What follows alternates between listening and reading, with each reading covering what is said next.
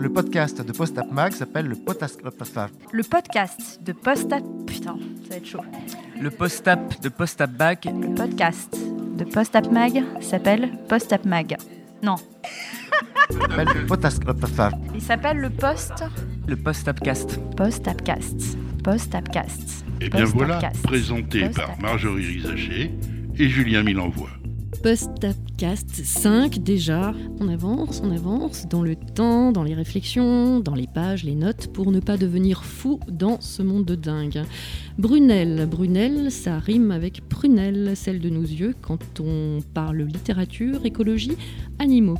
Siesme ne rime pas avec grand-chose, sinon plasmadesme, du grec plasma, chose façonnée, et desmos, le lien. C'est le canal traversant la paroi cellulaire des plantes, nous dit-on. Mais ici, ça traverse nos parois cellulaires, les nôtres, quand on parle de son, de notes et de liberté. Camille Brunel, auteur de La guérilla des animaux, siesme, compositeur, producteur, trip-hopper, réalisateur. Ce sont nos invités de ce Postapcast 5, donc. Mais avant de retrouver nos invités, quand même bonjour, bonsoir, Julien Milenvoix. Bonjour et bonsoir. Toujours chef, toujours fondateur, toujours euh, créateur de Postap Magazine en ligne. Tout à fait, sur postapmag.com. Et comment s'est passé ce début d'année? Chargé, intense, on a commencé euh, enfin nos entretiens au long cours, nos entretiens fleuves qui dépassent, ça parlera peut-être aux amateurs, euh, tranquillement les 40 000 signes, ça fait beaucoup.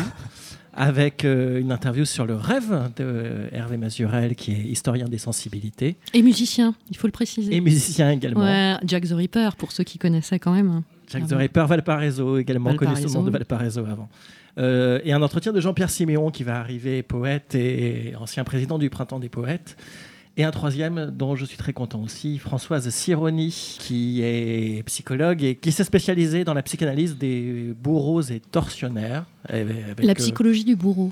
voilà, Comment on devient bourreau comment hein, on ça devient Ouais. tortionnaire. Son dernier livre, euh, qui est un pavé qui fait 650 pages, qui est le fruit de ses entretiens avec d'authentiques tortionnaires de, pays totalitaires, dont Douch, le leader de la torture euh, des Khmers rouges, et nous explique le système qu'on retrouve absolument dans toutes les cultures, dans tous les régimes. Euh, évidemment, il y a comment le devenir, elle nous explique comment ne pas le devenir aussi, et surtout comment en sortir pour les personnes qui sont retrouvées embringuées dans ces systèmes totalitaires. Camille Brunel, Siesme, bonjour, bonsoir. Bonjour, bonsoir. Cyprien Rose, journaliste euh, de Postap Magazine. Vous êtes penché sur leur cas de nos invités ou pas du tout cette fois-ci, Cyprien? Non, je me suis branché sur d'autres cas et Ah. heureuse- heureusement qu'ils ne sont pas dans ces cas-là, sinon ils ne seraient pas avec nous. Parce que Cyprien, c'est notre monsieur Internet, notre monsieur Twitter, notre monsieur je vais fouiller sur le web et la toile tout ce qui se dit, tout ce qui se dit pas, tout ce qui est drôle, tout ce qui n'est pas drôle, tout ce qui est euh, hallucinant. Et qu'avez-vous trouvé cette fois-ci Vous avez échappé belle, hein, les deux invités, je vous le dis. Aujourd'hui, euh, je vous parle de véritables champions. De champions parce qu'ils sont devenus célèbres après leur mort. Ah, Mhm. Ils sont devenus célèbres le temps d'un article ou d'une brève, car on considère que leur mort est plutôt idiote. Euh, ils sont même catégorisés et euh, on peut pas dire topéisés, mais enfin il y a un classement de ces gens-là dans un site qui s'appelle Darwin Awards, et j'en ai sélectionné quelques-unes. Alors je vous fais un top 3 parce que si je dois faire un top 10, on est encore là demain tellement c'est. euh, C'est pour ça qu'on n'aurait pas été là Camille si on avait Brunel. été dans ta rubrique. On aurait été décédé. Exactement. Je serais venu quand même. Je vous donne mon. On commence par, euh, en, décroissant par le number 3. on commence avec un monsieur qui s'appelle Valentine je- Le nom est très compliqué, pardonnez-moi. Schadenfreude. Je ne parle pas allemand. Encore plus compliqué à prononcer que podcast. Ouais. Et euh, avec cette cita- citation de Nietzsche pour accompagner l'anecdote, celui qui ne peut pas mettre ses pensées sur la glace ne devrait pas entrer dans le feu du débat. Je vous allez comprendre pourquoi assez rapidement. En février 2018, à Berlin, ce jeune homme de 19 ans et sa future ex marchent le long de la rivière Havel, mais ils se disputent. Et comme il n'arrive pas à faire entendre raison à sa bien-aimée, l'homme frustré pousse la nana dans la rivière. Je vous rappelle que la rivière est gelée, enfin en tout cas très glacée. Et il saute à son tour pour la pousser encore et encore, parce que c'est pas suffisant. Je crois qu'il veut vraiment euh, aller jusqu'au bout de son raisonnement. De la démarche. Euh, mais il fait ça sous le coup de la colère. Et le coup de la colère lui a fait peut-être oublier quelque chose. C'est que elle sait nager, mais pas lui. ah oui, Alors elle, elle nage, elle sort de l'eau et elle évite l'hypothermie. Lui, il est récupéré par euh, la police fluviale et euh, emmené euh, dans une clinique avec un mandat d'arrêt euh, quand même pour tentative d'assassinat. Ça, ça se passe le 19 décembre euh, 2017 et il est décédé le 14 février 2018, Le jour de la Saint-Valentin. Incroyable, hein n'est-ce pas? Number 2, Allez-y. alors on quitte l'Allemagne euh, pour Odisha en Inde où le 5 mai 2018, Prabhu Brahara rentre chez lui avec des amis après avoir fêté un mariage. On peut estimer que c'était un moment festif. Il ralentit et gare sa voiture euh, le long de la route pour aller soulager un besoin pressant. Ce sont des choses qui arrivent. Il va dans les bois. C'est là qu'en position accroupie, il s'aperçoit qu'il n'est pas tout seul. Proche de lui, un ours. Non, mais sans blague, c'est une blague, ça. je Non, c'est pas une blague. Il y a un ours qui est à côté de lui. Bon, vous voulez connaître la suite? Euh, Ouais. Alors, outre que le fait que les passagers euh, lui déconseillent fortement de s'approcher de la bête, euh, et au lieu de la paix de l'aide, l'homme, lui, choisit un moment singulier. Il va avoir son moment avec l'ours, son moment peut-être de célébrité, allez savoir, euh, et il veut donc faire un selfie avec la bête. Alors, il ne sait probablement pas que euh, les selfies euh, sont parmi les plus nombreuses des morts idiotes euh, dans le monde. Donc, au lieu d'intervenir, les passagers, qu'est-ce qu'ils font, eux?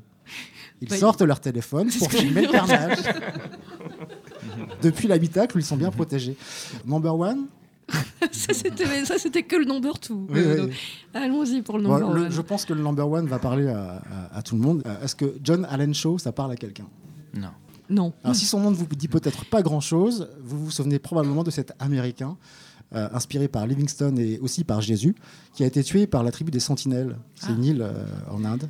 Ah oui, cette île où il faut absolument pas aller parce qu'ils ne veulent pas. pas nous voir. Bah, ils veulent absolument pas. c'est une tribu. C'est euh, la tribu la plus isolée euh, du monde qui a adopté une tolérance zéro par rapport aux, aux visiteurs. Euh, alors selon la, la BBC à Delhi, l'homme a soudoyé six pêcheurs pour l'emmener sur l'île interdite afin qu'ils puissent offrir à la tribu des sentinelles des cadeaux qui comprenaient des ciseaux, c'est important, un ballon de football, c'est important, et évidemment Jésus. Alors ils l'ont laissé quand même euh, loin du rivage parce que les pêcheurs ils sont pas cons, on est d'accord, ils connaissaient l'histoire. Lui a pagayé en kayak jusqu'à la plage. Il a immédiatement été accueilli par un jet de flèche. Euh, mais il a continué à marcher pendant quelques mètres. Et puis les, euh, les pêcheurs ont vu les indigènes lui attacher une corde autour du cou, le traîner le long du rivage. Clairement, je pense que les autochtones euh, rejetaient ces cadeaux. Je crois qu'il y avait un problème avec les, Avec les ciseaux. avec les ciseaux. Et dans une lettre qu'il a écrite à, à- à sa famille, il a déclaré qu'il voulait entrer en contact avec cette tribu âgée de 60 000 ans pour se rapprocher d'une forme d'éternité. Mais il a, il a tout gagné alors du coup. C'était notre number one. Post-Apcast. Post-Apcast. Post-Apcast. Post-Apcast. Camille Brunel, vous êtes entraîné à dire post-apcast Post-upcast? C'est bien, c'est bien. Mm. Alors vous êtes là parce que vous avez écrit, entre autres, La guérilla des animaux. On va Oui. en parler tout Oui, à l'heure. oui, Mais auparavant, ancien prof de français. Euh, bah, auparavant, j'étais pas ancien prof. Non, mais maintenant, oui, c'est vrai. Maintenant, je suis Oh ancien. la vache, prof. oui, vous avez raison, vous venez de m'épingler. ouais, Encore ouais. un peu. Ouais, ouais, exactement. Donc semi-ancien prof aujourd'hui et prof avant, ouais. jusqu'en 2016. Ouais. Et ensuite, euh, vous avez... Après, je suis journaliste, hmm, pigiste à droite à gauche. Enfin, c'est pas vrai en fait, seulement, à- seulement à gauche. Je suis Sur un Ouzbek Erika. Voilà. Uzbek Erika, Mm. qu'on connaît bien, euh, Julien. Ah oui, qu'on connaît bien, qui nous ressemblent. Qui nous sont des amis, hein. mais qui sont optimistes. Alors, Mm. Oui, ça nous fait des conversations. Que fait Camille Brunel sur, euh, sur un terrain optimiste Je suis leur caution demande. pessimiste en fait. c'est ça. Parce qu'on va en parler, vous allez voir qu'on va pas que rigoler avec Camille Brunel, hein, en Non. fait. hein. Euh, en revanche, vous aviez déjà écrit votre premier ouvrage euh, avant d'arrêter euh, l'enseignement. Oui, avant, mais je l'ai même 2011. écrit avant de commencer l'enseignement, le premier ouvrage. Vous étiez si jeune. Bah, je sais pas, euh, mais c'était pendant mon année de report de stage. Euh, pour Ah, pas ouais, être prof trop vite, j'ai pris une année de report officiellement pour passer la grecque, donc j'ai écrit ce bouquin sur euh, Lautréamont, euh, qui s'appelle Vie imaginaire de Lautréamont. et Qui est une passé, fiction, du coup. Ah. D'accord. C'est un essai. C'est un essai et c'est estampillé récit parce que c'est un essai narratif. C'est certainement, en tout cas, moins un roman que La guérilla des animaux. Et pendant sept ans, tout d'un coup, on n'a plus rien ou pas grand-chose. Bah, euh, je de- corrigeais de- les copies, quoi. J'écrivais des critiques de cinéma. C'est ça. Mhm. Et soudainement, l'an dernier, deux livres d'un coup, Mm. dont Mhm. La guérilla des animaux dont on va parler là. Oui. Le second étant Le également cinéma. le cinéma des animaux, mais n'est pas une fiction cette fois-ci. Non, c'est une anthologie de la présence animale au cinéma. C'est un recueil de textes euh, analytiques, pareil, un peu comme Lautréamont, très narrativisé. Euh, la guérilla des animaux, jusque-là, donc, euh, nous disions qu'on avait ri avec vous, Camille Brunel. Mm. Là, on va beaucoup moins rire. hein, quand on... Quoique, Non, il y a de l'humour, je pense. Mm. On m'a on m'a notifié qu'il y avait de l'humour dans mon bouquin. Ouais. Et Hum. Je pense que c'est le cas. D'accord. Votre euh, héros, Isaac Oberman, Oui. est vegan? Euh, oui, mais c'est un détail. Oh, Il est surtout terroriste. Voilà. Mais il est vegan, terroriste. Oui, oui, oui, oui. Mais si vous regardez bien, le mot vegan apparaît genre deux fois dans le bouquin vrai. et c'est vraiment un adjectif euh, qui se balade dans une phrase. C'est pas le, c'est pas le cœur du truc du tout. hein. Il est animaliste. Voilà, c'est vraiment ça. Il est animaliste. Moi-même, je me, définis comme animaliste et je suis incidemment vegan parce que du coup, je, serais en- vraiment en contradiction si je mangeais les animaux que je défends. Mais, euh, mais je me définis comme animaliste et pas du tout comme vegan. Sauf que là, la mise euh, en abîme est énorme, puisque vous en faites un, un radical Mhm. absolu, Mhm. mais absolu, qui a décidé de partir Mhm. faire le tour de la Terre, d'ailleurs, puisqu'il fait le tour du monde, plein de fois. et il va décimer, tuer, assassiner, mais alors avec un plaisir à la Tarantino, Exactement. quasiment, ben, les braconniers, les chasseurs, ceux qui font du mal aux animaux. Exactement, ceux qui- il tue les braconniers et les chasseurs, c'est-à-dire ceux qui font ça illégalement, mais aussi ceux qui font ça légalement. Et ça, c'est un point clé évidemment de l'histoire. Oui, parce que par exemple, il part à un moment donné sur la mer pour aller Mhm. euh, voir un baleinier. Pour une- aller un euh, bateau. faire le, le pirate avec les baleines. D'ailleurs, ça va être son premier fait d'armes. Euh, deuxième, de Son tout le deuxième. temps. Mais euh, oui, Quel était le premier? Bah, le- dans la jungle, à Rentambor. Ah, mais euh, oui, mais c'est vrai. Le livre s'ouvre sur un fait d'armes hallucinant où il est dans une jungle et Oui. il décime une braconnière Ouais. américaine Ouais. qui est là parce que ça fait bien d'aller tuer euh, Mm. un félin. Mm. Et il décime non seulement la braconnière, mais en plus les villageois qui sont en train de l'aider. Oui, oui, oui, oui, oui, Tarantino, voilà, c'est ça. Tarantino, tout le vraiment. monde. Ouais, oui. Mais alors plus Tarantino après encore avec le baleinier. Oui, oui, oui, Tarantino tout le temps. Disons que ce qui définit Tarantino, on est d'accord. Oui, c'est quand ça se met à gicler euh, très fort et c'est ça, au terme d'une conversation. C'est ça qui caractérise Tarantino. C'est d'abord on parle et après on se flingue. Et effectivement, dans le baleinier, il y a d'abord une longue conversation et ensuite il allume le mec qu'il a en face de lui. Vraiment de l'autre côté de la table, il y a un truc de. Euh, alors qu'il n'engage pas la conversation avec la braconnière au moment où il l'allume, effectivement. C'est seulement des images. Je voulais pas mettre des idées tout de suite. Elles viennent après, les idées. Le, fait que le héros théorise ce qu'il fait euh, est évidemment euh, très important. Euh, c'est ce qui en fait une sorte de personnage idéal parce que les, gens qui théorisent et agissent sont assez rares. Souvent, soit on théorise, soit on agit. Et donc l'idée, c'était de faire un mec qui savait faire les deux, un per- personnage qui savait faire les deux. Mais dans la première apparition, en tout cas, il est que animal, que action, que vengeance, en fait, réaction à ce qu'on lui fait. Et donc, il n'engage pas la conversation avec la braconnière au moment où il la descend. Alors que sur Alors le oui, après, il euh, cause un peu. Après, il cause tellement d'ailleurs que Hollywood, les médias, tout le monde va s'en emparer et il va devenir une figure emblématique sur la Terre. Oui, il On est dans un futur proche ou pas? Très proche, oui. oui, oui. Hmm. C'est important que ce soit proche. Parce que le temps passe très vite. Et euh, il y a deux secondes, on était encore en 1995. Tu vois, et on est en 2019. là. C'est ridicule. Et donc, en fait, l'idée, c'est de donner l'impression qu'on sera en 2036 avant d'avoir eu le temps de dire ouf. Et donc, ça va très, très vite dans le bouquin pour ça. Et donc, le bouquin se termine en 2045. À vue de nez, on a l'impression que c'est dans super longtemps. Mais en fait, je suis sûr que si on fait la soustraction, on sera tous surpris de voir que c'est dans genre 22 ans. J'ai pas fait le calcul du tout. Et alors, sous cette histoire de mise en abîme d'un type qui devient terroriste pour défendre les animaux Oui. et qui va euh, sacrément euh, et sans aucun état d'âme, je me pose pas de questions, j'y vais. J'annonce d'ailleurs à mon père les gens ne m'aimeront pas et tu ne m'aimeras plus non plus. Voilà. C'est comme ça. Et c'est la première conversation qu'on a dans le livre avec le père Hmm, Première et dernière. et dernière, puisque le père s'en va en disant Mm. qu'il ne veut plus le voir. Ça. Du tout. Il y a, sous toute cette histoire assez ahurissante, hein, un vrai discours, une vraie position de l'état de la Terre aujourd'hui, Mhm. de l'état du règne animal aujourd'hui Mhm. et de la façon dont l'homme le traite. Évidemment, là, c'est surexagéré. Il fait des Mhm. comparaisons hallucinantes, votre héros. Mais vraiment, c'était la raison de faire le livre. hein, Oui, oui, oui, le livre a été écrit dans un état de panique assez prononcé. J'avais lu un article même sur, la, sur un média suisse, j'ai oublié quoi, qui parlait de, de deuil écologique pour désigner les gens chez qui euh, la sixième extinction de masse se traduit par un phénomène proche du euh, syndrome post-traumatique, en fait, où on a l'impression que ça nous arrive à nous. Et où on se retrouve à pleurer en, en apprenant des choses sur euh, la disparition des poissons dans les océans, la disparition de l'oxygène dans les océans, enfin ce genre de choses. Et, euh, je pense que c'est que- c'est quelque chose qui me concerne vraiment. Enfin. J'ai écrit ce livre dans un état de. Quand je commençais le chapitre, je partais d'une forme de prostration vis-à-vis de quelque chose que j'avais appris sur l'état de la faune et des animaux dans le monde, et euh, j'écrivais à partir de, de- de- de ce sentiment-là. Donc le- tout ce qui est outré dans le livre, en fait, vise à, à donner la mesure même à suggérer la mesure de la catastrophe telle qu'elle a lieu dans le monde réel et telle que l'aperçoivent les gens chez qui se développe ce deuil écologique en fait. Julien, est-ce que vous voulez bien lire un extrait euh, du livre de Camille? Euh.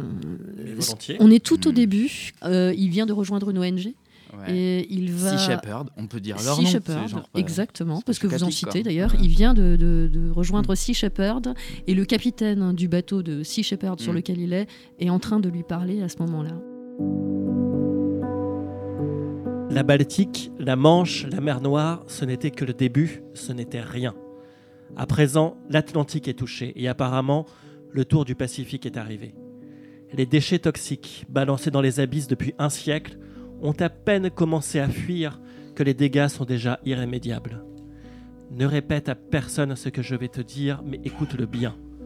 La vie sauvage n'est pas en train de s'éteindre, elle est éteinte. Il y a 200 ans, la biomasse de la Terre était majoritairement constituée de vie sauvage. Bisons plein le Midwest, phoques sur le littoral français, oiseaux dans les villages de Bali. Cette vie sauvage constitue désormais l'exception. On ne se bat plus pour la restaurer, pour ça il faudrait des siècles, et des forces telles qu'elles ne sauraient dépendre de notre piètre désir de bipède, mais pour en retarder l'extinction. À l'échelle de la vie sur Terre, c'est comme si l'espèce humaine était déjà seule et les forêts toutes mortes. Dans une cinquantaine d'années maximum, ce sera officiel. Et les extraterrestres, ils ne nous aimeront pas. Lu sur une musique de Siesme. hein. Ah ouais? Ouais. Oh. Je vous le dis. La musique que Mais, vous entendiez, euh, c'était mais une musique de Siesme. C'est parce que, c'est euh, une le excellente idée et c'était ouais. vachement bien lu. Merci Julien. Euh, la façon dont j'envisageais de rebondir en t'écoutant lire, c'était que le, à un moment donné, le personnage récite du Michelet. Il, il lit. Euh, oui, c'est ça, parce que ce, passage euh, dit qu'en fait, on a l'impression qu'on est en train de perdre les animaux, mais, euh, mais c'est bon, c'est fini. Si on compare ce qu'il y a aujourd'hui à ce qu'il y avait il y a 100 ans, 1000 ans, 100 000 ans, il n'y a absolument plus d'animaux sur Terre et c'est bon, le, le champignon humain a déjà tout recouvert. Et à un moment donné, un personnage dans le bouquin récite du Michelet, récite un extrait de La mer qui date de 1856, dans lequel Michelet décrit comment les marins ont massacré les phoques qui euh, pullulaient, qui, enfin qui pullulaient, pardon, c'est assez spéciste comme terme, qui pullulaient. Je dirais pas que des humains pullulent. Alors, il y avait des phoques plein les plages de France, ce qui nous paraît absolument merveilleux maintenant, parce qu'on a l'impression qu'il y a des phoques en Picardie. Et on était en 1856. Et Michelet dit on ne peut pas imaginer le massacre qui a eu lieu il y a 100 ans et 200 ans. C'est-à-dire que quand Michelet écrit en 1856, il se positionne déjà dans un monde où l'apocalypse est passé. Michelet écrit ça et décrit ce monde déjà vidé de ses animaux en 1856, à une époque où il y avait un milliard d'humains sur Terre. Et on est 7 milliards aujourd'hui et on continue de se développer. Donc t'imagines, il y avait déjà eu un massacre sans nom d'animaux à un milliard d'humains. Et là, on est bientôt 10 fois plus. Enfin, c'est inimaginable. Enfin, voilà, je veux juste essayer de aider les gens à prendre la mesure du marasme. En effet, c'était le but, c'est de faire prendre conscience. Je, je peux vous le dire que les deux personnes ici qui avont lu le Ouais. livre, ça a fonctionné. hein. Oui, oui, la, prise de confiance est, est- est assez forte. Il y a des, des moments qui sont durs hein, à Merci. lire. euh, Mais il me semble que la réalité est outrée en fait. On- à chaque fois, quand on lit des, des informations sur la quantité d'oiseaux qui ont foutu le camp en Europe ou d'insectes, etc., c'est des informations outrées. Ils ne parlent pas de baisse ou quoi, ils parlent d'effondrement, les scientifiques. Donc je pense que la moindre des choses quand on écrit euh, en étant vivant à l'époque de cet effondrement, c'est d'en prendre acte et non pas de parler de choses de façon euh, modérée ou raisonnée, mais de- d'embrasser l'outrance. quoi. Mais donc vous vouliez quoi Que le lecteur euh, Je qui s'inquiète. découvre, qu'il s'inquiète Hmm. Je veux in- instiller de la panique euh, chez mes lecteurs et après ils se démerdent avec ça, ils font ce qu'ils veulent. J'ai pas de solution à offrir, je sais vraiment pas du tout. C'est pour ça que je vais pas insister sur euh, le, le véganisme, machin, si tu veux, parce que évidemment, moi c'est- la chose qui me semble cohérente vis-à-vis de la situation et de l'état de la situation dans le monde, euh, dans, dans notre rapport aux animaux. hein. Oui, mais c'est Euh, pas le sujet du bouquin. Mais c'est pas le hein. sujet en fait, parce que je, très bien je- tout à je- l'heure, je- ouais. tu refermes pas le bouquin en te disant putain ça y est, je deviens vegan. Ouais. Tu peux évidemment, mais tu te diras pas c'est bon, euh, je suis tranquille. Tout ce que je veux faire, c'est m'assurer que les gens, un maximum de gens, seront aussi inquiets que moi dans l'avenir. C'est gagné. Hein. Je, L'hypercute a été fait. Ben, hein. Je suis encore plus inquiète qu'avant. hein. Bah voilà, ça multiplie les chances d'agir. Et on ne peut même vois. pas se euh, rabattre sur le fait que ça soit une fiction. Après, j'en suis pas spécialement fier de ça, de de, de, de pas être une fiction. C'est important quand même que la guérilla ressemble à une fiction et que les gens puissent le lire en se disant non mais ça va, c'est qu'une fiction. Parce que si c'est juste euh, militant, tu vois, ben c'est bon, on sait où il veut en venir. Le, le militant a un message à faire passer qui est clair, tu vois. Quand tu regardes une vidéo L214, le message est clair. L214 Euh, étant. la première association animaliste de France qui dénonce en fait, qui sont les lanceurs d'alerte sur les, les traitements euh, innommables qu'on fait aux animaux dans, dans les abattoirs. Et donc, quand tu regardes une vidéo L214, la conclusion elle est claire, c'est boycotter les abattoirs. Il y a un, une image, un message et boum. Et, et moi, je fais pas ça. Je veux surtout pas faire ça parce que, alors. Parce que je, je veux écrire un roman d'aventure, parce que j'aime bien écrire des romans d'aventure et que ça me fait plaisir de les lire, donc j'en écris aussi, tu vois, c'est donnant-donnant un peu. Mais aussi, une fois que tu as le tampon militant sur la tête, euh, tu as moins d'impact en fait. Et, et là, l'intelligence de votre livre, c'est que rien n'est manichéen. C'est-à-dire que ce héros-là, ben, on l'aime pas beaucoup plus finalement que ça, dans la mesure Bah, où il est est pas gentil. Il est, il est, c'est pas, il est pas sympa, quoi. J'ai même eu des gens qui m'ont dit que Yumiko, donc euh, c'est un peu Bonnie and Clyde, donc Yumiko c'est Bonnie.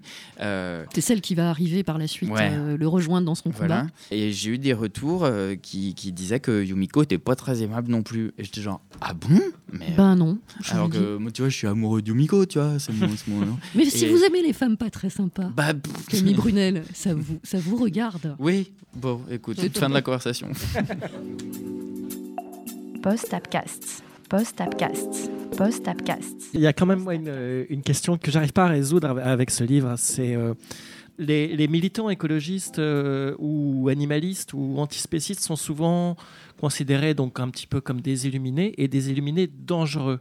Hmm. Et il y a ce message qui commence un petit peu à venir, qui pourrait être, et c'est une espèce de grande peur, les prochains grands terroristes qui sont, et souvent les militants déjà aujourd'hui qui sont non violents, Hmm. sont vus comme oui mais attention avec ces gens-là. hein. À l'époque, Mm. euh, les, les djihadistes avant de tuer, ils étaient déjà méchants et ça Mm. pourrait finir comme ça cette histoire. Et vous jouez quand même avec cette idée, vous la mettez en scène, euh, ça peut, ça peut au contraire faire peur, ça peut abonder dans oui. ce. Je la montre tellement que c'est pas possible. Je suis pas en train de dire, hey, allez buter les. Tu vois Non, on Et- ne on et ferme pas le que- livre en se voilà, disant qu'il a raison. Et c'est aussi une des raisons pour lesquelles j'ai pas eu envie de raconter de libération d'abattoirs, etc. Parce que là, ça aurait vraiment eu un côté, euh, c'est comme ça qu'il faut faire. si. C'est ça que. Effectivement, on est le, le mouvement est vu comme un mouvement de dangereux. Euh, D'ailleurs, euh, ce midi, je regardais la quotidienne sur France 5 et ils proposaient, ils faisaient un truc sur la cuisine mexicaine et ils proposaient un tacos vegan. Mais ils disaient pas taco vegan, ils disaient que c'était un taco végétarien. Alors qu'il n'y avait pas de fromage dedans. C'était vegan. Mais à la télé, sur France 5, euh, à heure de grande écoute, ils pouvaient pas dire vegan parce que tout de suite, ça aurait fait flipper tout le monde. Personne n'aurait voulu du taco vegan, c'est le taco qui va caillasser les boucheries, tu vois. Et alors que là, tu vois, végétarien. Mais bon. Et, et ça fait peur parce que effectivement, on a un projet, enfin, on a un projet, je dis ça, putain, ça y est, je vais faire peur. Il n'y a pas de projet, c'est vraiment de la réaction à un truc ultra violent qui est le massacre de millions d'animaux qui sont des êtres sentients, qui sont des individus. Et les, les humains qui prennent le parti de ces animaux-là, mon personnage de façon ultra violente et donc euh, inefficace, et, euh, et moi-même qui prends ce parti-là. euh, c'est de réagir en fait à, la violence qui est faite aux animaux. Bon, maintenant, la violence qui est faite aux animaux est extrême. Et ça, on le sait, c'est pas un scoop. On a vu les vidéos, on sait comment ça marche, on sait comment un chasseur bute un sanglier, on sait comment. un- tu vois Euh, Et donc, forcément, que si on se met à réagir à ça et qu'on se met du côté des animaux, la légitime violence va être potentiellement extrême aussi. Euh, et donc, forcément, que les mecs qui sont là à pourrir la gueule aux animaux à longueur de journée dans- d'absolument toutes les manières possibles et imaginables commencent à flipper s'ils se disent qu'il y a des humains qui vont aller aider les animaux qui se défendaient pas depuis des siècles en leur disant non mais si si euh, les gars euh, c'est pas juste ce qu'on vous fait et donc réagir potentiellement avec la même violence ça c'est effrayant Post-Tapcast. Post-Tapcast. Post-Tapcast. Post-Tapcast. Siesme, comment ça va? Très bien. Très bien, vous avez écouté Camille Brunel avec, Avec- attention. Attention, exactement. C'est un combat que vous comprenez dire Que l'animalisme non. je comprends. Non, mais que je comprends en fait. Ouais, bien Ouais. sûr. Bien sûr. Ça pourrait vous ressembler une prise de position en tous les cas. Ça, c'est quelque chose qui vous Oui, ressemble. Effectivement. Oui, oui. Donc vous êtes euh, compositeur, musicien, producteur également, depuis quelque temps également réalisateur de vos propres clips. Vous êtes photographe, euh, Oui. l'image, euh, vous aimez ça. Et vous venez de sortir, attendez, j'ai calculé, je crois que c'est le 21e, j'ai perdu mes petites fiches, mais je crois que c'est le pas compté, 21e moi, mais ouais. album en partant de quoi? De début des années 2000. C'est ça. Il y a même eu une année, en 2008, j'ai regardé, vous avez sorti trois albums dans l'année. Possible. C'est marrant parce que ça, en fait. parce que vous n'en avez pas du tout. euh, C'est pas la première fois que je vous vois répondre à cette question d'ailleurs. Mhm. Vous n'en avez pas du tout conscience. Pour vous, il y a quelque chose de très naturel de produire. Je fais, je produis. C'est ça, en fait. C'est pas un but en soi, c'est plus un constat. Parce que vous n'êtes pas attaché aussi à une production euh, autre que la vôtre. Ça aide. C'est-à-dire il n'y a pas de label, il y a le vôtre de label que vous avez fait vous-même, hein, que vous avez monté. Personne me bloque oui, de de côté du timing, effectivement. Ouais, ça, c'est sûrement une des raisons pour lesquelles c'est possible, d'ailleurs. Et vous êtes un gros bosseur. Et ça aussi, ça, c'est assez probable également. Je travaille beaucoup. Enfin, en tout cas, j'aime travailler, donc je le fais souvent. J'imagine que là, par exemple, le nouvel album qui est sorti là récemment, en début d'année 2019, hein, Oui. euh, tous les titres que vous avez produits ne sont pas là-dessus. Donc c'est qu'il y en a encore plus que ce qu'on entend. Ah oui, il y, y a plus de déchets que de choses qui sortent, en général. Vous êtes encore plus bosseur que ce qu'on pense. Euh, c'est une façon de voir les choses. Ou alors, je suis pas très efficace dans ma façon de travailler, puisque j'en jette plus que j'en garde. On va écouter un premier extrait de votre album, même pas un extrait, on va écouter euh, le titre dans son entier. C'est le premier qui commence cet album et qui s'appelle Cascade. D'ailleurs, on a une question à vous poser une fois qu'on aura entendu euh, le morceau. Enfin, en tout cas, Jacques Sigal, le réalisateur de cette émission, aurait une question pour vous.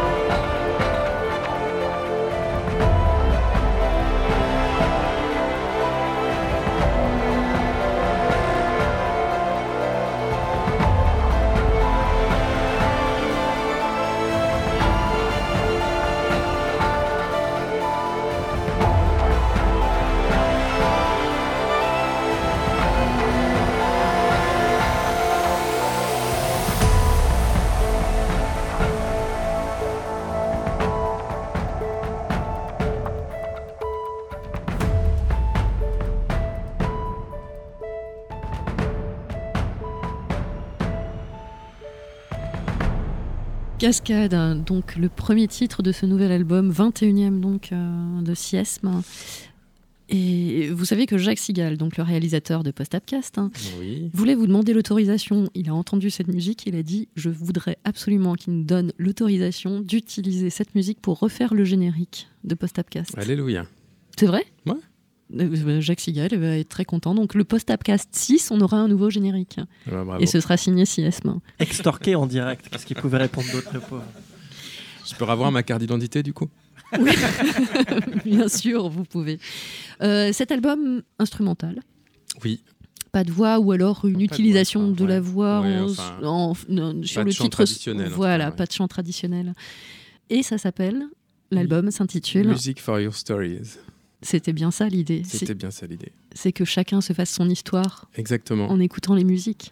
Et du coup, dans ce cas précis, je crois que la voix, en tout cas le texte, peut être un peu un handicap, quelque part, dans la capacité euh, à projeter ce qu'on a envie sur la musique.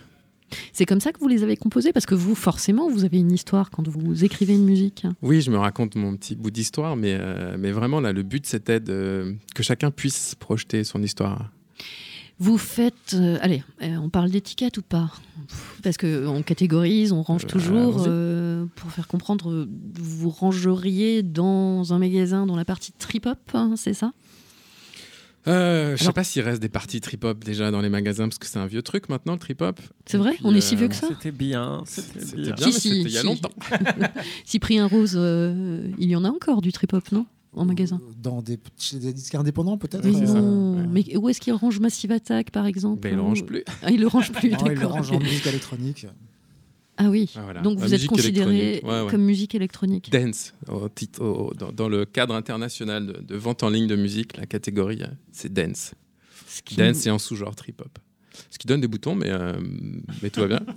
Oui, c'est ce que j'allais dire, ça représente pas vraiment ce que vous faites. non, mais le commerce se, soucie assez peu de représenter la réalité. D'accord. Alors parfois vous utilisez des voix sur d'autres albums puisque euh, vous en faites tout le temps, des voix qui sont en général pas la vôtre. Le, en, En général, général, on y reviendra tout à l'heure. Euh, vous utilisez des instruments aussi divers soient-ils, des voix aussi diverses soient-elles.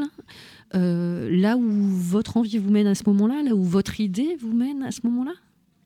Mes idées, mes envies, les rencontres Ouais. aussi. Euh, je crois que les dernières collaborations ont eu lieu suite à une sorte d'appel que j'ai fait sur les réseaux en disant tiens, mais qui aurait envie de travailler avec moi?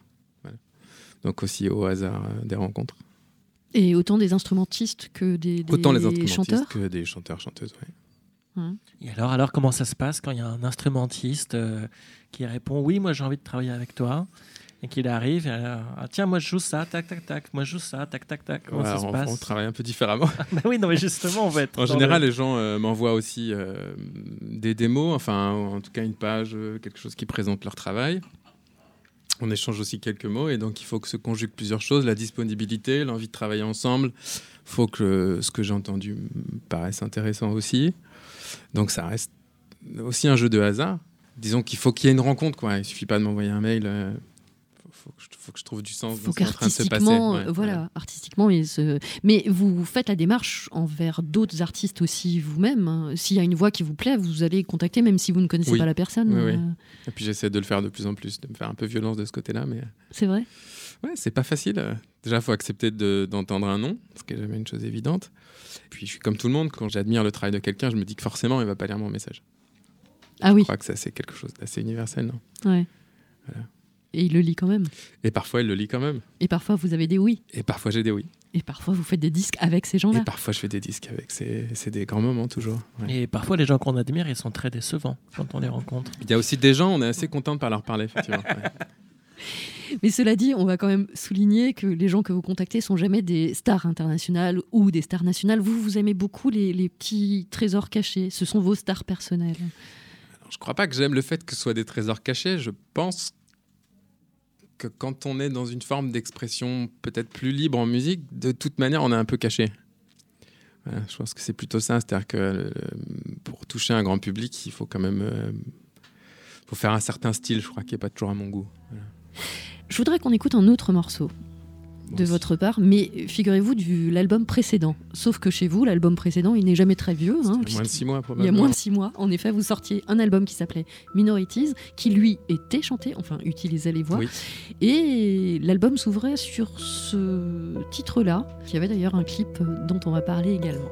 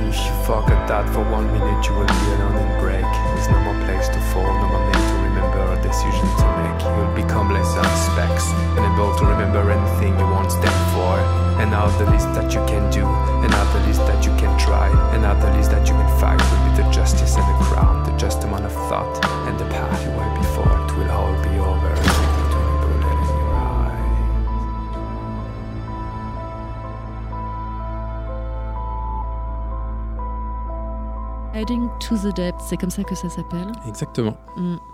Et la voix qu'on entend, eh ben, c'est la vôtre. exactement également. Et ça, c'est très étonnant. Parce que pendant très longtemps, euh, connaissant votre travail, on pouvait penser que vous ne chantiez jamais, que vous faisiez toujours... Enfin là, vous spoquez, hein, d'ailleurs, euh, vous ne chantez pas réellement.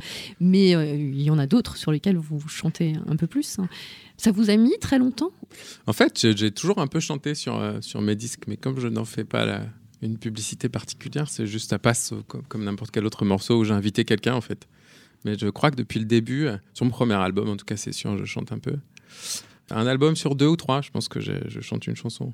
Qu'est-ce qui fait qu'un titre, vous vous dites, euh, c'est moi qui veux le chanter, plutôt que de le proposer à quelqu'un?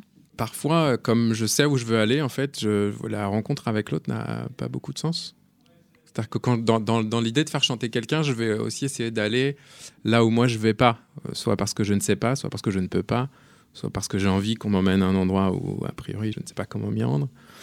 Dans le cas où je sais euh, exactement ce que je veux et que c'est dans mes capacités, ça va je- en fait juste plus vite de le faire, je crois. C'est très rationnel, je crois, comme choix en fait. Il y a un clip hein, qui euh, illustre ce titre-là, Oui. que vous avez réalisé. Que j'ai réalisé. Et d'ailleurs, maintenant, vous réalisez vos propres clips. Oui. Ouais. Oui, j'avais envie aussi de m'exprimer par ce moyen, je crois. L'image, vous étiez déjà photographe. La photo, c'est quelque chose qui est déjà important dans votre vie depuis un bout de temps. Exactement. Ouais, la photo, c'est quelque chose d'important. Et puis, j'ai eu une rencontre aussi dans ma vie avec Jérôme de Gerlache, qui est ici, d'ailleurs, Bonjour Jérôme. euh, qui est réalisateur et qui m'a ouvert beaucoup de portes aussi dans ses moyens d'expression. C'est-à-dire? Ben, notamment m'apprendre euh, à réaliser un film, ce qui n'est pas un petit enjeu. Votre musique, vous partagez ça d'ailleurs avec Camille Brunel. Euh, je crois que c'est euh, une notion du cinéma et, et une notion du cinématographique en tous les cas. Dans l'écriture de Camille Brunel, il y a beaucoup de scènes qui sont très cinématographiques. Et euh, vous, Sies, on a toujours dit, c'est le terme que vous avez le plus entendu, j'imagine, que votre musique était très cinématographique. Oui, c'est vrai. Donc votre rapport à l'image, il était déjà là en composant. En fait, il est déjà chez les gens qui écoutent, puisque moi, je ne propose pas d'image. C'est-à-dire qu'on a tous une capacité à, à s'inventer ces images. Ah non, votre production, vous êtes producteur en plus. Oui. le point de vue qu'a la production, le choix que vous faites. euh, Oui, mais etc., moi, mes choix, sont, le- mes, mes choix sont musicaux. Et c'est autre chose, c'est un autre travail selon vous. Je sais pas, mais je pense que dans la définition de cinématographique, euh, c'est assez étrange quand même d'aller y mettre la musique. Mais est-ce que vous êtes un fondu de cinéma, par exemple? Ou est-ce que vous aimez bien quelques bons films comme ça, comme tout le monde? Non, non, j'ai- j'aime le cinéma. Mais je crois que j'aime plutôt l'image, l'ambiance, les, sentiments, et qu'on a peut-être plus l'habitude d'en faire l'expérience à travers le cinéma, à travers la télé, à travers l'image, auquel on est peut-être plus confronté que la musique. Euh, je pense que les quatre saisons, c'est très cinématographique, avant le cinéma. Je pense que c'est plutôt dans cette capacité à procurer des émotions, et qu'on a tendance à ramener ça du cinéma. C'est pas de la musique abstraite, quoi. Et ni de la variété. Hmm. En fait, la, la variété Oui. n'est pas cinématographique. hein. Vous proposez autre chose. Il y a quand même quelque chose d'excessivement lyrique. Il y a une- des profondeurs. Il y a des micros pas posés où ils sont posés normalement. Il y a des effets que vous recherchez. Tout ça, c'est du travail cinématographique. hein, je Et suis puis le fait qu'il y ait le titre, euh, enfin cascade, ça veut dire que tu nous mets dans un endroit déjà, il y a déjà un décor quand tu dis ça. Tu aurais Oui, très oui, bien oui, pu oui. choisir d'appeler ton morceau euh, étude numéro 2, tu vois. Et là, Oui, ça aurait été euh, abstrait. C'est vrai. Ok. Sies m'a fait un album avec euh, des chansons qui n'avaient pas de Qui titre, avaient pas de qui avaient des, Ah. numéros. Ouais. C'est Bah pour là, ça, pour ça que cinématographique. Du coup, il est je le cinématographique. Non, mais je, je veux bien en vrai. Enfin, c'est juste, c'est pas forcément un qualificatif euh, qui, qui fait C'est pas voulu, c'est pas réfléchi, c'est pas c'est ma ligne et je m'y tiens. c'est- Disons que c'est la- C'est ce qui la- sort de- l'idée de- d'amener des images, euh, des, sen- des, des sensations chez les gens, oui. euh, Est-ce que j'ai en- envie que ça s'approche du cinéma? Je sais pas. c'est- Ça s'impose plus à moi que l'inverse. Ah oui, Voilà. évidemment, c'est pas forcément une envie que vous créez, c'est c'est- c'est C'est un résultat, voilà. c'est de fait. Mais du coup, pourquoi est-ce que tu Camille dis que l'album où tu il n'y a pas de titre euh, est plus cinématographique que l'autre C'était juste par le plaisir d'être dans la contradiction. Ah d'accord, ok. Fair enough. Je crois que nos deux invités s'aiment beaucoup. Post-Tapcast. Post-Tapcast. Post-Tapcast. Post-Tapcast. Camille Brunel, vous êtes toujours parmi nous Ouais. Vous avez également entendu ce que Sias m'a dit Ouais, ouais, ouais, ouais. Je sais pas, moi je serais capable de vendre mon âme au diable momentanément. Bah, au diable. Je, on m'a proposé récemment de servir la soupe aux éleveurs pour toucher quelques piges et j'ai dit non. Mais je pense que je ferais ça pour espérer à un moment donné euh, me permettre d'être libre à nouveau. Comme tu disais, il y a des gens qui y arrivent finalement à toucher énormément de gens en faisant absolument ce qu'ils veulent. Sûrement, et tant mieux pour eux. Mais pourquoi tu vises pas ça du coup? J'ai juste Ouais. pas envie de changer mon travail Hmm. pour toucher plus Oui, de oui. gens. Mais j'ai fonctionné comme ça quand j'étais critique de cinéma. Je j'ai pas été payé une seule fois pour aucune de mes critiques. J'en ai écrit une bonne centaine. Et justement, ça me plaisait parce que du coup, je me sentais mille fois plus libre que les gens qui sont tenus d'écrire une critique par semaine et qui se sentent obligés d'avoir quelque chose à dire sur les films. J'avais le luxe de pouvoir juste me taire si j'avais rien à dire sur un film. Et, et ça, c'est ultra précieux en musique comme en critique. Ce que je fais maintenant, c'est toujours la même chose en fait, mais pareil. C'est ce que euh, j'allais dire quand moi, vous je paye pas écrivez- mes, je paye pas mes factures d'électricité euh, avec mes bouquins. Mais y- rares sont ceux qui payent leur facture d'électricité avec leur musique ou avec leur bouquin. hein. Ben, De toute façon, voilà, et euh, c'est pas c'est- forcément les meilleurs. Donc, euh. on est d'accord aussi. Monsieur Musso, si vous nous entendez. Voilà.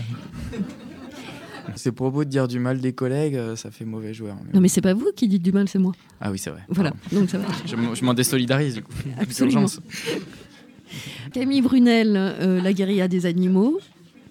Euh, vous êtes senti totalement libre quand vous avez écrit votre livre, du coup Oh, bah Parce oui. que là, il n'y avait pas encore d'éditeur. Oui, ah, alors oui, effectivement, c'est vrai qu'après, l'éditrice m'a dit coupe ça, coupe ci et ça. Ah. Mais euh, j'ai pas vu ça comme une privation de liberté, mais comme juste quelqu'un de plus éclairé que moi sur la question de ce qu'est un bon livre, euh, à qui je me suis fié aveuglément. Là, en l'occurrence, il fallait couper parce que j'avais mis Votre 100 éditeur pages en trop à la fin. et- il fallait Alma couper. Éditeur, qui est un peu notre euh, éditeur ami. Ouais, On ne va bon. pas le cacher. Quand elle m'a demandé de couper, j'ai très vite euh, admis qu'elle avait très largement raison. La, la fin du bouquin euh, virait au roman fantastique. hmm. Et, euh, et elle m'a dit, tu peux pas faire antispécisme plus anticipation plus fantastique. Tu vas larguer tout le monde euh, à un moment ou à un autre. Donc j'ai gardé antispécisme plus anticipation, mais roman fantastique, elle m'a dit, ça c'est euh, après si ça t'amuse. voilà. Et donc je, je m'y suis fait. Et aussi une des coupes très précieuses qu'elle m'a euh, suggéré. Enfin, elle m'a suggéré. En gros, c'était il y a un tiers de ce livre en trop. Tu coupes et après on verra si on te publie. Il y avait sept chapitres avant Rentambord que j'ai écrit après avoir écrit la scène de Rentambord. Scè- Le prologue, c'est vraiment le Donc, premier chapitre que j'ai écrit. assassinat Voilà, de, voilà, la, voilà de la braconnière. de la braconnière, Mhm. voilà. Et, et j'ai écrit ça d'abord, et après je m'étais dit, oh, il faut des motivations, il faut qu'on sache comment il est allé en Inde. Enfin, tu vois, tu, tu penses au- à la ménagère de moins de 50 ans, et tu te dis, ou au ménager de moins de 50 ans, et tu te dis, bah, il faut que j'en fasse un peu plus, il faut que j'explique et tout. Et, et du coup, j'avais écrit sept chapitres euh, où je parlais de sa mère, euh, je lui disais qui l'avait rencontré en Inde et tout. Et elle m'a dit, mais on n'a pas besoin de ça. Ton personnage n'a pas besoin de motivation, on y, croit. euh, il se justifiera après, mais t'as pas besoin d'en mettre avant. Moi, j'étais super content parce que pour tout dire, je m'étais un peu forcé à raconter comment on en arrivait là. Donc, on a coupé un peu au début et on a coupé beaucoup à la fin, et j'étais ravi. Le livre est mieux comme ça. Quelle réaction vous avez à ce livre? Parce que il est, comme je le disais, pas Hmm. toujours simple à lire. Il y a des passages qui sont même franchement durs. Bah, euh, j'ai assez peu de retours négatifs parce que euh, les gens euh, qui savent qu'ils vont pas aimer, ils vont pas s'y frotter en fait. Il y a eu quelques. ah, Le, le livre a été dans un réseau de lectrices qui s'appelle Les 68 premières fois. Et en gros, c'est euh, tout le monde est tenu de lire les livres sélectionnés et de- d'en parler sur leur blog. Et, euh, et du coup, dans ce cadre-là, il y a eu des gens qui se sont forcés à le finir. Et il y a eu trois, quatre critiques euh, où vraiment tu sentais que les gens euh, ils peinaient. Quoi. Il y a une copine de ma mère qui l'a lu parce que c'est une copine de ma mère, mais elle est chasseuse. Et, et du coup, forcément, qu'elle a pas aimé des masses non plus. Et alors, ce qui était intéressant, c'est qu'elle m'a fait un retour en me disant que c'était pas assez violent. En fait, elle s'est tellement barricadée contre le truc qu'elle sentait plus rien. Parce que ça, ça la touchait tellement qu'elle a mis un gros bouclier et donc euh, à terme elle m'a dit bon pff, pas si méchant que ça. Donc ça c'était rigolo. C'est un des retours les plus curieux que j'ai reçus. Sinon oui c'est euh, plutôt du champ lexical de la bagarre quoi. J'ai l'impression d'avoir un enfant violent à l'école quoi. Coups de poing, les claques, les uppercuts, les- il tape beaucoup. Il tape beaucoup. Mais c'était le but. Bah oui. Oui, Ouais. oui, non, oui, oui, bien sûr que c'était le but, sortir le lecteur de sa zone de confort. Siesme Oui. Sortir l'auditeur, du coup, de sa zone de confort. Mais en fait, c'est ridicule, les questions que je vous pose, pardon. hein. Parce que, en réalité, j'ai l'impression que chez vous, tout est tellement instinctif, il n'y a rien qui soit réellement euh, euh, pensé, ou alors après. Je sais pas, je crois que c'est, enfin, je sais pas ça. Les gens qui m'écoutent aujourd'hui, comme il faut aller le chercher, parce que j'ai pas une grande publicité, sont des gens qui sont déjà à la recherche d'une non-zone de confort, je crois. J'ai pas besoin de les sortir. C'est déjà des gens qui ont de l'appétit pour ça. Je, je... Donc c'est pas forcément dans ma, dans ma démarche de départ. Je souhaite pas. Ça m'arrive de vouloir les surprendre, de vouloir surprendre l'auditeur avec un élément musical ou autre, mais je je fais pas. C'est pas dans ma démarche a priori de vouloir sortir les gens de leur zone de confort.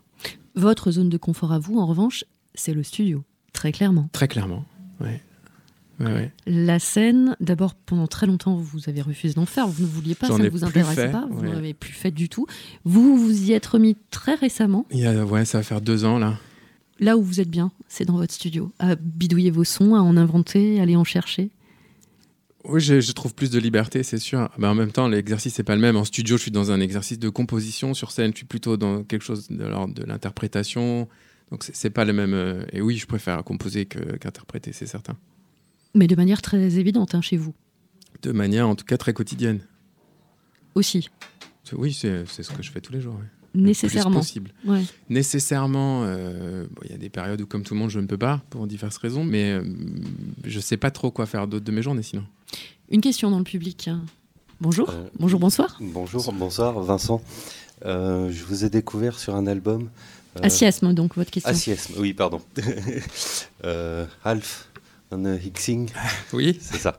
Et il y avait entre parenthèses euh, euh, bande originale. Et j'ai pas trouvé le film qui va avec la bande originale. Et pour cause, puisque le film n'existe pas. Voilà. Donc c'était un petit exercice. Est-ce qu'on peut faire la bande originale d'un film qui n'existe pas? Voilà, C'était la question, euh, le présupposé à cet album. Je vous laisserai répondre du coup à ça. Et cet album, il était cinématographique du coup. Celui-là était ma destination du cinéma. Ah. Mais le scénario, vous l'aviez dans la tête? Oui, Le oui, film, oui, vous l'aviez? Oui, oui, le film, je l'ai. Il n'existe juste pas. Mais Il vous n'existe savez pas, en de quel cas, film il s'agit. de, de film, ouais.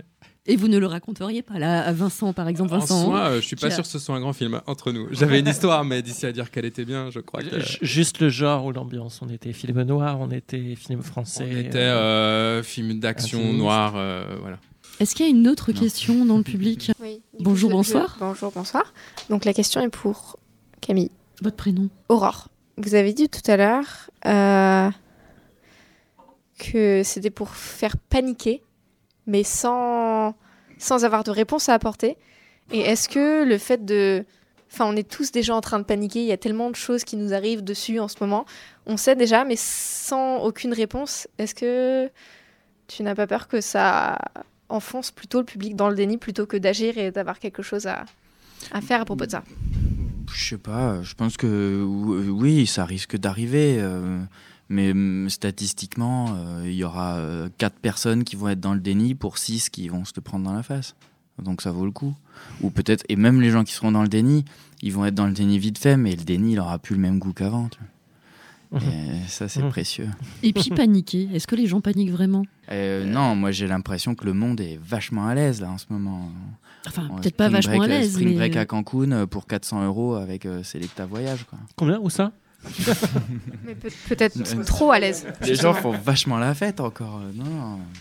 Le, le- le cinéma et l'art et la musique, la, la littérature, le cinéma sont tra- travaillés par une inquiétude évidente, mais les gens qui, qui ont accès à tout ça euh, autrement que qu'en se disant que c'est juste du popcorn ou des Skittles euh, sont pas forcément les plus nombreux. Et ça, faudrait que, faudrait que ça change, oui. Il y a un truc, en fait, que tu peux, faire un film pour dire, attention, donc tu peux adapter la guérilla des animaux au cinéma à 200 millions minimum, et, et les gens vont y aller, et ça sera un carton, et les gens y ressortiront en se disant qu'ils ont vu un bon film, quoi. Tu vois, ouais, ah, c'était un bon moment, puis ils pensent à autre chose. Et ça, c'est pour les gens qui vont aller au contact des œuvres, tu vois. La, majorité, finalement, dans mon, dans mon ressenti de ce que peut être une majorité un peu imaginaire potentiellement, mais euh, c'est des gens qui juste se rendent pas compte, qui pensent pas au monde, qui sont dans leur univers avec leurs problèmes et leur vie très dans un périmètre assez restreint euh, comparé à la, taille de l'univers ou de la Terre. Et c'est ces gens-là qu'il faut aller chercher. Et donc il faut que si jamais la guérilla des animaux est adaptée au, cinéma, les gens ressortent en se disant putain c'était horrible, tu vois. Mais un peu agréable, mais horrible. Il faut que ce soit un peu agréable évidemment. Mais il y a quand même un moment où où ce soit pas seulement euh, agréable. Comme Siesme, euh, j'imagine que euh, selon l'auditeur, euh, chacun va lui citer une autre plage de son disque en disant c'est ma préférée. J'imagine que vous, en tant qu'auteur, dans les nombreux passages assez forts et assez durs de votre livre, évidemment, selon le lecteur, il va y avoir plus ou moins d'impact. Par exemple, si nous, vous nous demandiez quelle est la séquence Ok, qui nous a donc le je plus vous demande à fond. Eh ben, on va tous être d'accord, c'est la fameuse maman ours avec ses Ah. bébés qui sont affamés et cette femme euh, qui est animaliste qui s'offre Ouais. pour qu'elle puisse manger, qui se déshabille, qui plie ses vêtements et qui s'offre nue à cette maman ours pour Elle- que, pour Ah, c'est que- c'est drôle. et qui est un- une scène surréaliste, totalement incroyable. Il paraît que c'est C'est la fou. plus érotique du bouquin. Je ne sais pas qui vous lit. J'ai eu des retours, euh, au moins deux. Et c'est effectivement la scène qui marque le plus et qu'on retient le plus. Ce qui est un peu con parce qu'elle est au premier tiers du livre et du coup je me dis bah ça veut dire que les deux tiers d'après on se fait chier. Pas du tout. Euh, non, je pense que les gens confondent érotique et charnel. hein. Ah. Euh, tout à fait sincèrement, euh, parce que là, je comprends pas comment Mais cette scène peut être Mais érotique. si, Elle mais est charnelle, en effet, parce qu'elle s'offre nue Ouais, et puis qu'il y a. elle se déshabille super lentement, euh, tout ça devant l'ours. Puis après, il y a le truc qu'elle elle, la- elle l'écrase sur le macadam. Et puis, il y a le moment où elle lui, euh, elle lui lèche la gorge parce qu'elle l'a ouvert et elle veut prendre le sang, mais elle lèche la gorge. Tu vois. Je pense, que- je sais pas, je suis en train de m'analyser moi-même, c'est obscène, mais je veux dire, je pense qu'il y a un côté euh, érotique dans ces trucs-là. Tu vois. Mais je me suis pas du tout posé la question quand je l'ai écrit. Post-Tapcast. Post-Tapcast. On va retrouver un instant Cyprien Rose. Des nouvelles peut-être du d'internet. Le euh, Intel a dit, c'est ce que des gens prononcent sur les réseaux.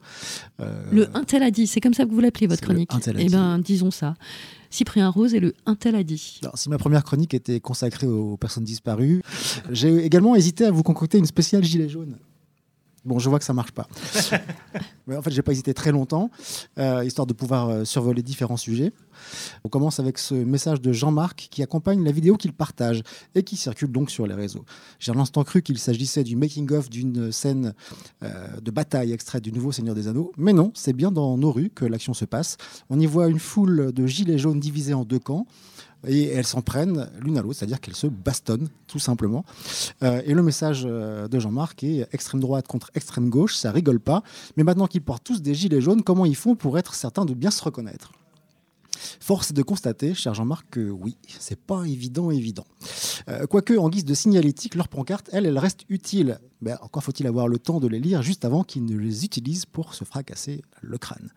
Puisqu'on est dans une certaine forme d'esthétisme, il y a EA, excusez-moi, c'est son prénom, qui nous dit le charme d'un homme n'est pas son physique ou encore son matériel, c'est tout simplement l'importance qu'il donne à la femme qu'il aime. Alors moi j'ai dit mais que doit-on comprendre par matériel? Et puis la femme qu'il aime, et pourquoi pas un homme ou un livre ou un, oiseau pendant qu'on y est? Alors le charme c'est plus complexe que, que cela, enfin, j'imagine que vous, euh, vous le savez. L'origine du mot vient de chanson d'ailleurs, Siesme, vous le saviez peut-être. Du tout. Mais pas que de chansons, de formules magiques, d'incantations, de sortilèges, car ne dit-on pas jeter un charme sur quelqu'un. Mais j'oublie pas que l'on dit aussi parfois, oui, la campagne est agréable, mais la ville a son charme. Alors, euh, cher Ea, euh, cet homme est agréable, mais d'autres ont leur charme. Il y a une dizaine d'années, sur euh, Facebook, pour ne pas le citer, on trouvait davantage de messages euh, euh, qui expriment une forme de pensée, si on peut aller jusque-là. Un truc un peu réfléchi. Et désormais, les murs sont majoritairement des relais d'informations, parfois anciennes, parfois pas vérifiées. On y trouve aussi beaucoup de questions du style SVP, un plombier pas cher dans 95, ou encore de l'autopromo, de la vente d'objets et des propositions de services rémunérés. Exemple aujourd'hui même avec Dave qui nous dit dispo en mars pour du montage. Dev, Dev Non, non, c'est pas du chanteur. J'attendais cette remarque de Marjorie précisément, mais pensez tout de même à bien préciser le domaine de compétence. Ici, en l'occurrence, il s'agit de vidéo et euh, au besoin, je vous mets en, en relation avec cette personne qui s'appelle Dev et qui n'est pas le chanteur. Euh, on a également Jules qui nous dit, partie de Trivial Poursuite du dimanche avec ma gamine, quel est le point commun entre Georges Marchais, Maurice Thorez et Jacques Duclos? Elle répond, ils étaient dans les Beatles Jules ne précise pas l'âge de l'enfant, mais honnêtement, elle a de l'humour et puis de l'idée. Parce qu'on peut se poser une question est-ce que les Beatles sont responsables du déclin du communisme? Vous avez 4 heures. Merci Je Cyprien prie. Rose euh, de cette petite visite euh, d'Internet où on côtoie euh, le meilleur et le pire. Internet, vous connaissez bien Siasmin, c'est un territoire qui vous est connu. C'est un terrain de jeu. oui.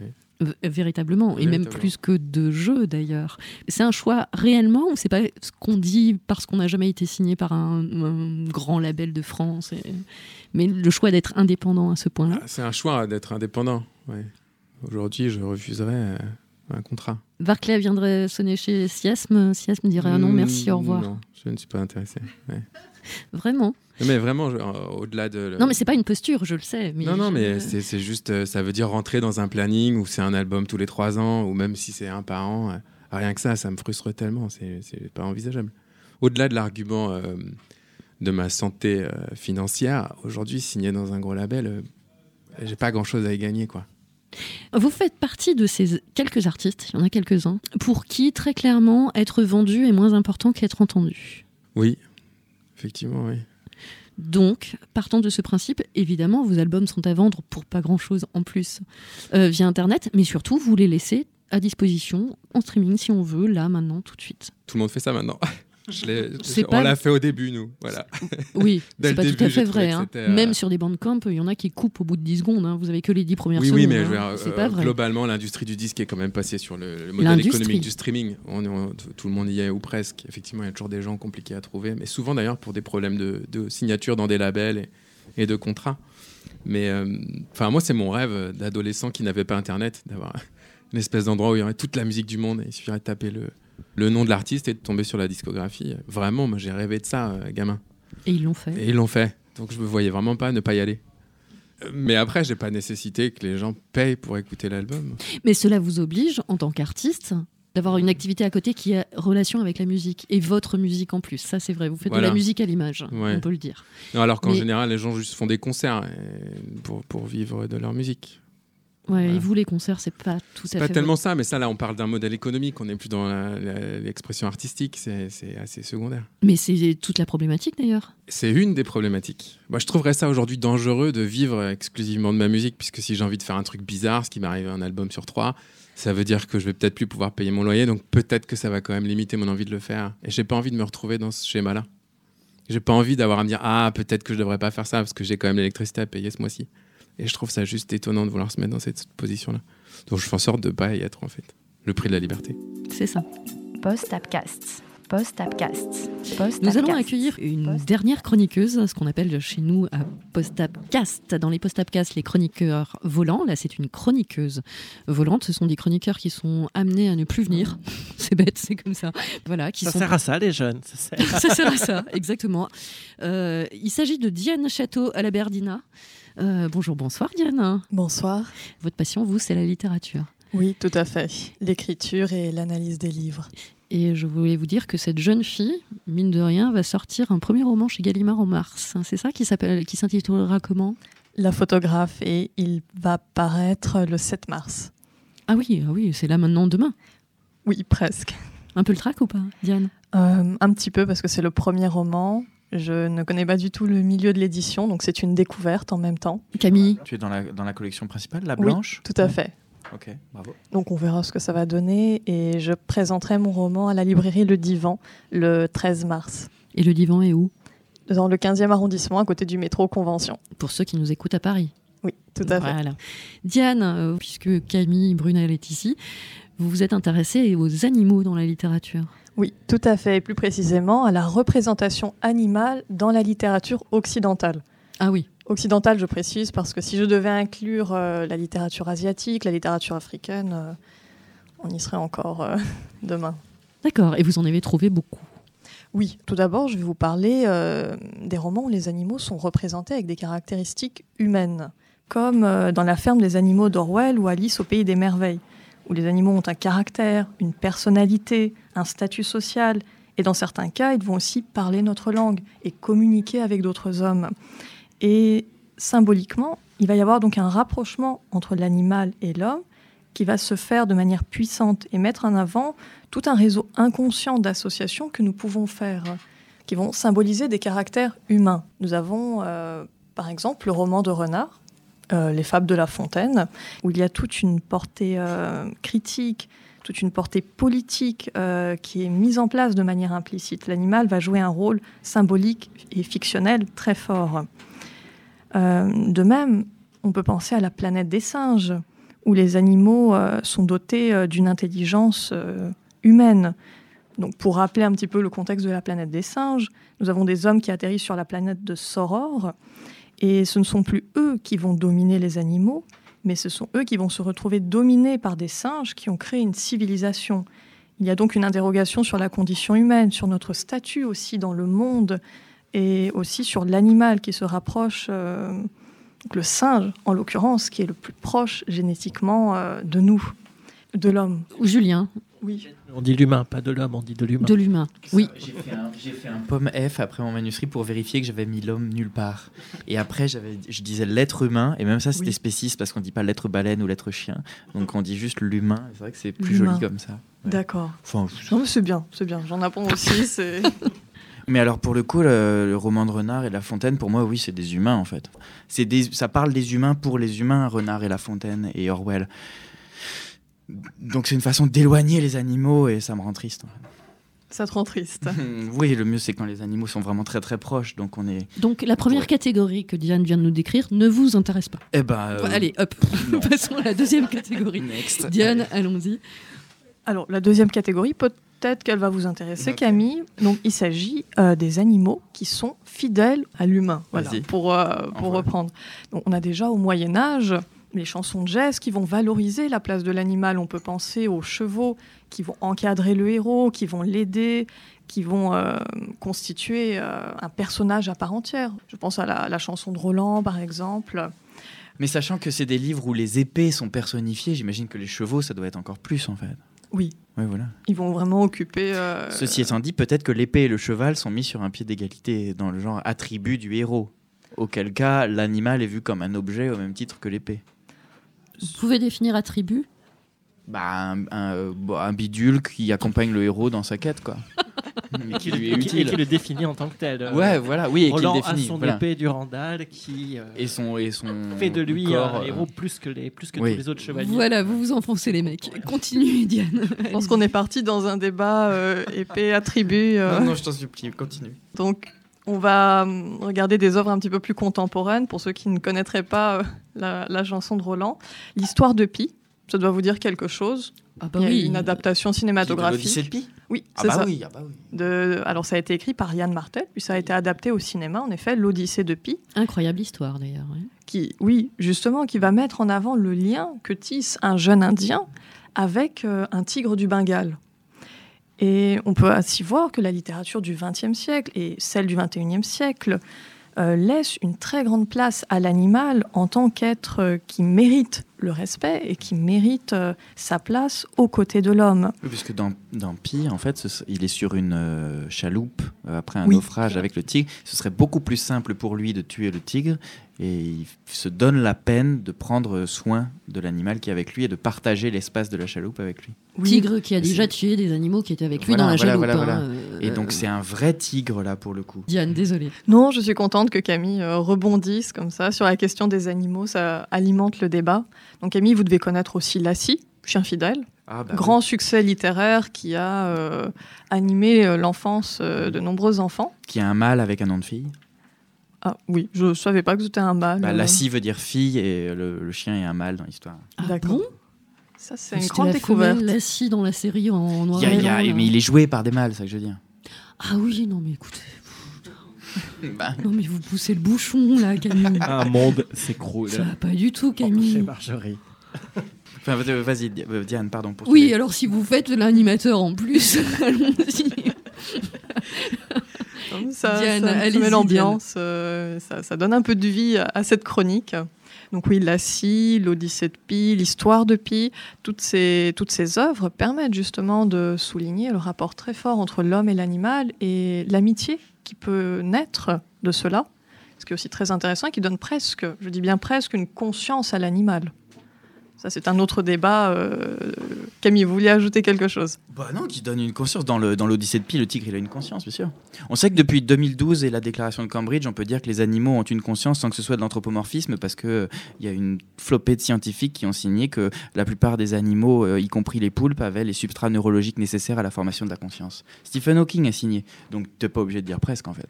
Oui, c'est un beau pied de nez à Descartes et à sa théorie justement euh, de l'animal-machine. Donc ceux qui ne savent pas ce qu'est cette théorie de Descartes, Descartes, grand philosophe du XVIIe siècle, avait dit que l'animal... Philosophe spéciste. Oui, ouais, on est parti dans le débat philosophique, excusez-nous. Descartes était euh, persuadé que les animaux n'avaient pas d'âme. Voilà, j'espère que c'est résumé euh, de manière euh, assez euh, concise. non plus à. Et les femmes non plus, oui c'est vrai. Oui, tout à fait. C'est du grand n'importe quoi cette chronique. Pas vous, Diane, pardon. Bah, je vais, vous, je vais Diane. essayer de revenir au sujet principal. S'il vous plaît. Et on a une troisième catégorie, après les animaux fidèles, c'est l'aspect négatif aussi que peuvent présenter euh, les animaux. Alors je pense notamment à Kafka et à la métamorphose. Euh, pour ceux qui ne connaissent pas Kafka, donc c'est un grand auteur du XXe siècle qui va écrire La Métamorphose, mettant en avant Grégor Samsa. Donc Grégor Samsa se réveille un matin dans le corps d'un cafard. Et derrière toute cette euh, image morbide, on a une véritable réflexion sur la société, sur la bourgeoisie. Euh, on a à peu près 130 théories littéraires sur euh, cette vision de l'homme qui se transforme en animal. De manière encore plus négative, on a le pigeon de Suskid en 1987. Donc c'est un court récit qui va mettre en avant Jonathan Noël, qui est un homme qui un jour va croiser un pigeon dans le couloir de son petit appartement et il va éprouver un véritable malaise existentiel face à ce pigeon. Il va s'interroger sur son existence, sur sa vie, sur la mort, euh, sur sa mère qui a été déportée, euh, sur la guerre en Indochine qu'il a vécue. Et l'animal ici va être vecteur d'une véritable souffrance personnelle et d'une crise existentielle très très forte. Donc l'animal n'est pas toujours représenté de manière positive en littérature. Il peut devenir symboliquement un objet de réflexion, être un miroir distendu qui va refléter une vérité trouble et qui va nous pousser hors de nos retranchements. Pour finir, je vous propose euh, de vous lire un petit extrait de ce texte pour que vous puissiez saisir euh, toute la complexité de l'animal et de l'angoisse qu'il génère. Cet œil, un petit disque rond, brun avec un point noir au centre, était effrayant à voir. Il était fixé comme un bouton cousu sur le plumage de la tête. Il était dépourvu de cils et de sourcils. Il était tout nu et impudemment tourné vers l'extérieur et monstrueusement ouvert. Mais en même temps, il avait là, dans cet œil, une sorte de sournoiserie retenue. Et en même temps encore, il ne semblait ni sournois, ni ouvert, mais tout simplement sans vie, comme l'objectif d'une caméra qui avale toute lumière extérieure et ne laisse passer aucun rayon en provenance de son intérieur. Il n'y avait pas d'éclat, pas de lueur dans cet œil, pas la moindre étincelle de vie. C'était un œil sans regard et il fixait Jonathan. Voilà, c'était euh, la description d'un œil de pigeon. Merci. Dur, dur. Même vous, vous trouvez ça dur euh, Bah oui, pas la moindre étincelle de vie. Je sais pas, je serais un pigeon, je le prendrais très mal. J'ai beaucoup aimé l'œil impudemment tourné vers l'extérieur, comme si les nôtres euh, l'étaient pas. Ah ouais, c'est exactement ça. Merci Diane. Euh, Merci à vous. C'est un autre sujet qui vous intéresse hein, dans la littérature, vous nous le dites, hop, et on vous réinvite dans un post-upcast. D'accord? Merci beaucoup. Euh, je voudrais quand même terminer aussi en citant un livre euh, qui, selon moi, est d'une des plus belles plumes vivantes d'aujourd'hui, Mouawad.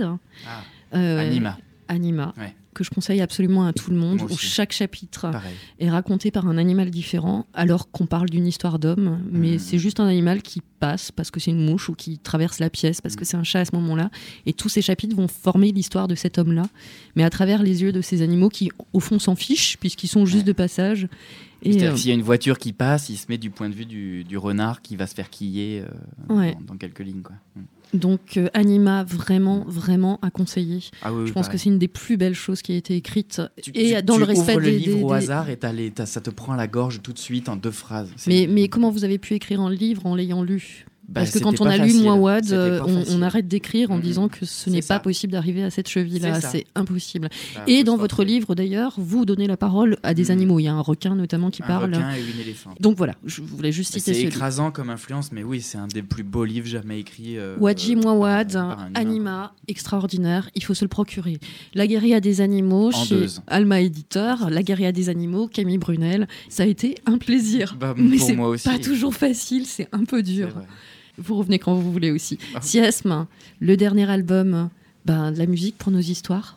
On peut le trouver sur Bandcamp, on le trouve euh, partout en fait. C'est partout, je crois que ça résume bien. Ouais. Siesme, c'est C-Y-E-S-M. De toute façon, on va mettre tous les liens, hein. Euh, Julien, euh, sur le site de Postap euh, Magazine. Et Julien, que nous réserve euh, Postap Magazine dans les semaines qui viennent? J'évoquais donc euh, les grands entretiens qui revenaient. On travaille aussi ardemment avec euh, Sabine Tessonner qui avait fait notre guide euh, du Paris, notre guide touristique du Paris post-apocalyptique.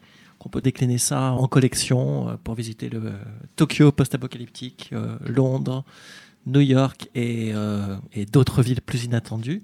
C'est pas ce mois-ci ça que ça va sortir, mais c'est notre gros projet du moment. Merci Julien. Ben, Rendez-vous la prochaine au Postapcast 6. Oh, ça commence. Postcapcast 6, c'est assez dur aussi. Ça On avait le hein, Postcapcast 4 qui était plus dur. Postcast- Postcapcast Ah oui, oui, 6, je, je n'y arrive déjà pas. hard. Et vous savez quoi? On va se quitter sur un dernier titre euh, de Siesme qui s'appelle, vous le savez, c'est le 4, Flo- Flow- Floating Chaos. Floating. Merci Siesme, merci Camille Brunel, merci Diane, merci. Cyprien Rose et merci Rachel Locatelli qui est notre responsable technique, à Jacques Sigal qui est le réalisateur de cette émission et à la Ruée vers l'Orge qui nous accueille à chaque fois sur rue des Fontaines du Temple et qui nous accueille toujours tellement bien, tellement gentiment. Euh, Rendez-vous à la prochaine fois. Salut les gars.